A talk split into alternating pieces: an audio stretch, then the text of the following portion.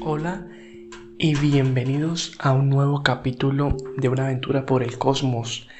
El día de hoy les traigo un episodio que realmente es diferente en el sentido de que les traigo información, información muy importante. Todos estamos eufóricos el día de hoy por la misión que se va a realizar, la histórica misión tripulada de SpaceX y la NASA.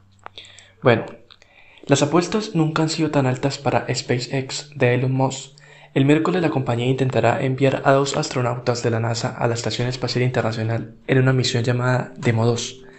Será la primera vez en la historia que una compañía aeroespacial comercial ha llevado humanos a la órbita de la Tierra. La NASA y los fanáticos del espacio han esperado casi una década para este hito, que marcará el comienzo del regreso de los vuelos espaciales humanos desde el suelo estadounidense. El lanzamiento de la nave espacial Crew Dragon de SpaceX avanza a pesar de la pandemia del COVID-19, que ha cerrado las operaciones privadas y gubernamentales en Estados Unidos. La NASA dice que debe continuar con la misión para mantener la Estación Espacial Internacional, un gigantesco laboratorio de órbita con personal completo de astronautas estadounidenses. El alto funcionario de la agencia espacial, Gene Brillenstein también dijo que espera que este lanzamiento inspire asombro y suba el ánimo de la gente durante la actual crisis de salud. Bueno, después de esto surge la pregunta, ¿por qué es importante?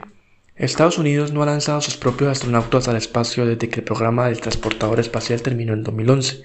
Desde entonces, los astronautas de la NASA han tenido que viajar a Rusia y entrenar en la nave espacial Soyuz del país. Estos asientos le han costado a la NASA unos aproximados de 86 millones cada uno, pero la agencia espacial decidió no crear su propio reemplazo para el transportador. En cambio, le pidió al sector privado que desarrolle una nave espacial capaz de transportar con seguridad a los astronautas hacia y desde la Estación Espacial Internacional. Es una decisión controvertida, considerando que la NASA nunca antes había subcontratado el desarrollo de una nave privada, una nave espacial en este caso con calificación humana, la idea era que las empresas comerciales podrían reducir los costos e impulsar la innovación, y la NASA tendría más tiempo y recursos para concentrarse en explorar más profundamente el sistema solar. En 2014, la NASA otorgó dos contratos, uno de 4.200 millones para Boeing para construir su vehículo Starlines y 2.600 millones para SpaceX, que planeaba crear una versión digna de la nave espacial Crew Dragon que ya estaba volando con carga hacia y desde la Estación Espacial Internacional. La NASA ya había invertido dinero en el desarrollo de SpaceX de la cápsula Dragon utilizada para transportar carga. La agencia espacial ha dicho que Boeing recibió más dinero porque estaba diseñado, diseñando el Star desde cero. Boeing recientemente sufrió un revés significativo cuando una cápsula Starlines no funcionó correctamente durante un vuelo de prueba clave pero si SpaceX puede llevar a cabo esta misión, será una gran victoria para la NASA, que ha estado presionando por más asociaciones comerciales. Se mencionó que la NASA ya no tendrá que pedirle transportes a Rusia, que realmente esto pues es lo más relevante de, de esta misión. Luego sale la pregunta, ¿cuándo y dónde es el despegue? NASA y SpaceX apuntan actualmente al miércoles, o sea, el día de hoy 27, que será a las 4.33 hora de donde será lanzado, Kenny de Florida en el condado de Bedford, Florida. Si el mal tiempo y los, o los problemas técnicos se imponen, la NASA tiene el 30 de mayo y el 31 de mayo como día de respaldo, ya sea por climas adversos o algún fallo que no se tenga previsto, pues se tendrán estos días para pues, poder realizar el lanzamiento. A partir del lunes por la noche, parecía haber un 60% de posibilidades de condiciones climáticas favorables. El día del lanzamiento, los funcionarios evaluarían el clima 6 horas, 4 horas y 45 minutos antes del lanzamiento, para asegurarse de esta manera que las condiciones son apropiadas para llevarse a cabo.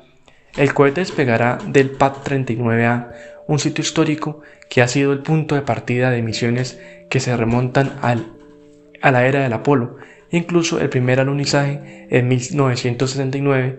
SpaceX está alquilando la plataforma de lanzamientos de la NASA SpaceX y la NASA organizarán una transmisión web durante el despegue y mantendrán esta cobertura en vivo al menos hasta que la Crew Dragon atraque en la estación espacial aproximadamente 19 horas después de su lanzamiento.